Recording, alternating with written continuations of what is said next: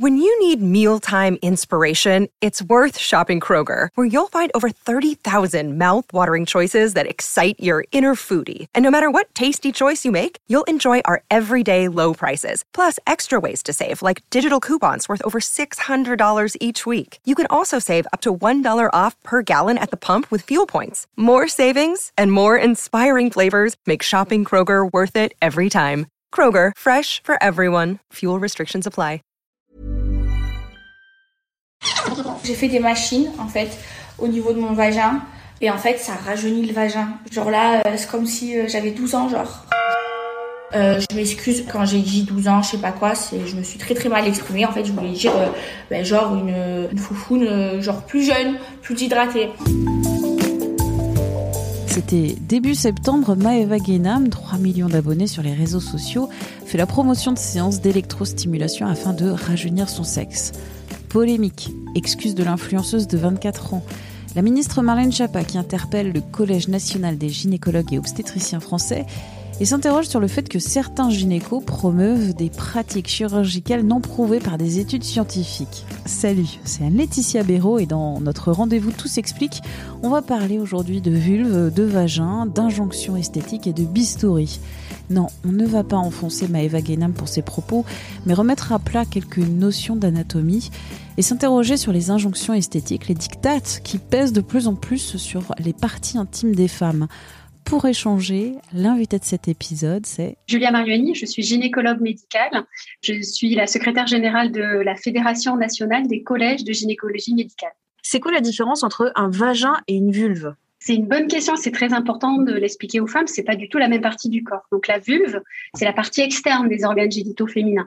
Ça comprend donc le clitoris avec le capuchon clitoridien, c'est la peau qui recouvre le clitoris, puis ça avait en dessous les grandes lèvres, puis plus intérieur à l'intérieur des grandes lèvres, les petites lèvres. Alors que le vagin, c'est un tube musculaire élastique, donc qui est à l'intérieur du corps, au fond du vagin, à l'intérieur du corps, c'est bien c'est le col de l'utérus. Souvent, euh, les femmes ne savent pas très bien justement qu'au fond du vagin, il y a le col de l'utérus et que nous, quand on pratique en tant que gynécologue un examen gynécologique, c'est pour ça qu'on utilise un spéculum, qui est une espèce d'instrument qui sert à écarter les parois du vagin. Ainsi, on voit le col. Parce que le, le, le vagin, c'est pas un tuyau béant, c'est pas quelque chose d'ouvert de façon naturelle. Les parois du vagin, elles vont être l'une contre l'autre en contact. C'est une zone où il est, contient un tissu qui contient des replis qui permettent la distension du vagin, par exemple lors des rapports sexuels, mais aussi lors des accouchements. Le sexe féminin, ça ressemble à quoi? Il y a vraiment autant d'aspects différents du sexe féminin, donc de la partie externe, de la vulve, qu'il y a de visages différents. C'est vraiment une partie du corps qui peut être très variable, comme les seins de chaque femme sont variables, mais comme aussi les sexes des hommes sont tous différents. Ce qui peut varier sur la vulve, ça va être donc la taille des grandes lèvres, la taille des petites lèvres, ça peut-être varier encore plus que la taille des grandes lèvres, tout ce qui va être la coloration de la peau, et puis euh, la pilosité. Un message important à faire passer, c'est qu'il n'y a aucune normalité, il n'y a pas de grandes ou de petites lèvres, tout est différent euh, pour chaque femme qui a fait un peu polémique avec euh, cette influenceuse et le but de ce podcast, on le rappelle, ce n'est pas de taper sur cette influenceuse. Elle disait, il faut entretenir euh, son sexe. Et alors, c'est quoi l'entretien du sexe féminin pour être en bonne santé? Est-ce qu'il y en a? Non, il n'y a pas d'entretien particulier du sexe féminin normal. On va dire chez une femme qui a, qui a pas de problème particulier, qui n'a pas eu de traumatisme lié aux accouchements, etc. si on part de l'hygiène, donc il faut une hygiène normale, pas excessive, avec des produits d'hygiène adaptés, éviter tout ce qui va être douche vaginale, qui en fait va plus déséquilibrer la flore vaginale, qui est le corps est très bien fait. Il y a des défenses immunitaires qui sont là pour le vagin. Il n'y a pas besoin de le nettoyer. Donc on utilise juste des produits d'hygiène intime pour la partie extérieure et c'est tout. La question des poils aussi souvent, elle est un peu suggérée, euh, c'est-à-dire que par les patientes, aujourd'hui la mode, c'est une épilation qui va être complète ou quasi complète. Et il faut aussi rappeler que les poils ont leur intérêt. C'est-à-dire qu'ils vont, euh, pareil, pour l'équilibre de la peau, l'équilibre de la flore cutanée, qui permet la défense contre les infections, mais ça joue aussi contre l'hydratation, parce que au niveau des poils, il y a aussi du sébum qui est sécrété, et donc on se retrouve avec des patientes qui après ont des vulves qui vont être plus irritées, plus sèches. Et j'aurais tendance à dire aussi, la mode peut changer, donc attention aux femmes qui font des épilations définitives. Donc ça, c'était plutôt pour le côté hygiène, mais effectivement, si on parle purement de musculature ou autre, il n'y a rien de spécial à faire chez une femme qui n'a pas de problème particulier au niveau de son vagin, il n'y a pas d'entretien, il n'y a rien qui soit nécessaire de faire. Tout ce qui va être rééducation, c'est pour une femme qui a accouché ou qui a des problèmes de fuite urinaire ou autre. Voilà. Mais donc, on n'est plus dans, dans Madame Tout le monde, on est une femme qui va avoir un, un problème particulier à prendre en charge. Il peut y avoir des chirurgies sur le sexe féminin, par exemple de la chirurgie reconstructrice, construise une partie du clitoris qui a pu, euh, s'il y a eu excision.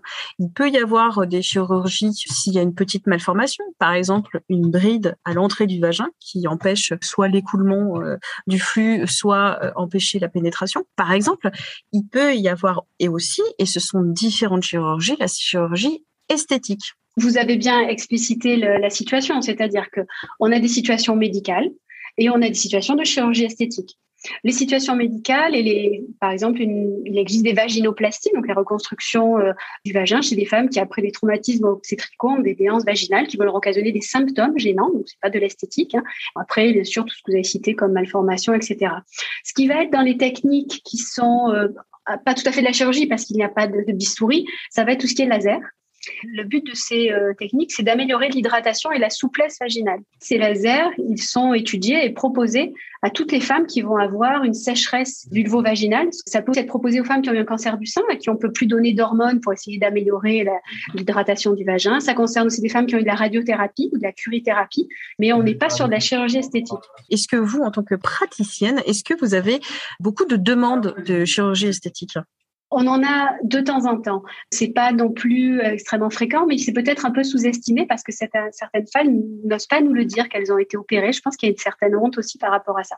Je crois qu'il faut se rendre compte que depuis plusieurs années, les femmes vont se questionner un peu sur la normalité. Je redis ce terme parce que c'est extrêmement important de leur partie génitale. Tout ça à cause des dictates euh, esthétiques et véhiculée principalement par la pornographie. Bien sûr, il n'y a pas que les parties génitales qui sont soumises à ces dictats de beauté, hein, les injonctions physiques imposées aux femmes, il y en a plein, mais ça s'est étendu effectivement, y compris euh, à la vulve. Donc, en ce qui concerne purement euh, la, la, principale, effectivement, chirurgie esthétique de la vulve, qu'on appelle la nymphoplastie, donc qui est la réduction des petites lèvres, c'est pour les femmes qui considèrent que leurs petites lèvres dépassent trop qu'elles pendent, c'est souvent ce qu'elles nous disent, qu'elles les gênent pour faire du sport, pour euh, faire du vélo, pour du cheval, enfin voilà ce qu'elle nous argumente. Alors, je pense que chaque femme est libre et heureusement bah, d'avoir recours à la chirurgie esthétique qu'elle veut pour n'importe quelle partie de son corps. Ce qui est dommage et ce qui est dérangeant, c'est que ces femmes pensent qu'elles ne sont pas normales quand elles vont y avoir recours, donc si elles présentent aucune gêne, et qu'on est en train de créer petit à petit une normalisation du sexe féminin. Si on regarde et on en trouve sur Internet, hein, les photos avant-après euh, la chirurgie des petites lèvres, et eh ben avant, ben moi, je vois toute la variété de la partie intime des femmes, celle que je vois dans mes consultations. Et après chirurgie, eh c'est comme si on avait la même personne. Toutes les vulves sont exactement les mêmes, si possible sans poils et sans rien qui dépasse. Et en tant que gynécologue, je suis choquée parce que cet aspect-là, c'est celui d'une vulve d'une femme avant la puberté. Donc, on peut se questionner sur, ce qui est véhiculé dans la normalisation. Donc, il faut aider ces femmes en consultation. Moi, je fais ça à chaque fois que j'ai une demande pour une chirurgie des petites lèvres. Je leur demande pourquoi, qu'est-ce qui a amené à ça? Est-ce que c'est un garçon qui s'est moqué d'elle Est-ce qu'elle s'en ressent vraiment une gêne? Qu'est-ce qui les motive? Et souvent, en tant que spécialiste de la femme, elles se disent non mais ce médecin, elle voit des femmes tous les jours, elle voit leur vulve tous les jours. Si elle, elle me dit que ma vulve est normale, eh bien le plus souvent, elles sont rassurées, elles n'ont pas recours à la chirurgie. Donc c'est important. Et, si je puis me permettre hein, de finir euh, cette phrase sur quelque chose de plus euh, féministe, c'est-à-dire que moi, je, finis aussi en leur disant, je, dépasse un peu mon rôle de gynécologue, c'est et les hommes? Est-ce qu'on leur expose que leur sexe soit ni trop long, ni trop petit, ni trop gros, ni trop fin, ni tordu, que les testicules soient bien symétriques, que la peau est telle ou telle couleur? Je pense que quand même, il y a aussi de cet ordre-là pour les jeunes femmes. Et de rappeler, et comme vous l'avez fait, que les normes ne doivent pas venir des films pornographiques. Le corps de la femme n'est pas un corps sans poils, sans marque, lisse, euh, refait, intégralement épilé. Comme tous les corps sont différents, euh, tous les, sexes féminins sont différents. Il faut. Oui, c'est ce qui fait l'intérêt de tous les êtres humains, c'est d'être différents et de, de ça. Mais je, comprends hein, que pour aujourd'hui, des jeunes filles adolescentes qui, euh, qui sont soumises à toutes ces injonctions physiques, à toutes ces dictats de beauté, c'est compliqué pour elles de s'y retrouver. Et donc, ben, je pense que c'est par l'information, par la réassurance, qu'on peut arriver à ne pas se retrouver avec des jeunes femmes qui se fassent opérer et presque qui le regretteraient après. Parce que il y a aussi, on le cite pas souvent, mais il y a aussi une part de plaisir qui peut être véhiculée aussi par les petites lèvres. Et quand on coupe cette partie-là, elles ont une partie sensitive, donc c'est pas négligeable. Il y a aussi des complications liées à la chirurgie. On a des femmes qui ont eu des problèmes d'infection, etc. Donc voilà, c'est pas non plus anodin. Merci au docteur Julia Mariani pour cet échange. Minute Papillon, c'est un podcast original de 20 minutes. Vous pouvez le retrouver sur toutes les plateformes d'écoute en ligne. N'hésitez pas à vous abonner, c'est gratuit et vous serez ainsi alerté des nouvelles diffusions. Vous retrouverez aussi plus facilement les 965-6 épisodes déjà diffusés. Pour nous contacter, une seule adresse audio 20minutes.fr. On se retrouve très vite d'ici là. Portez-vous bien.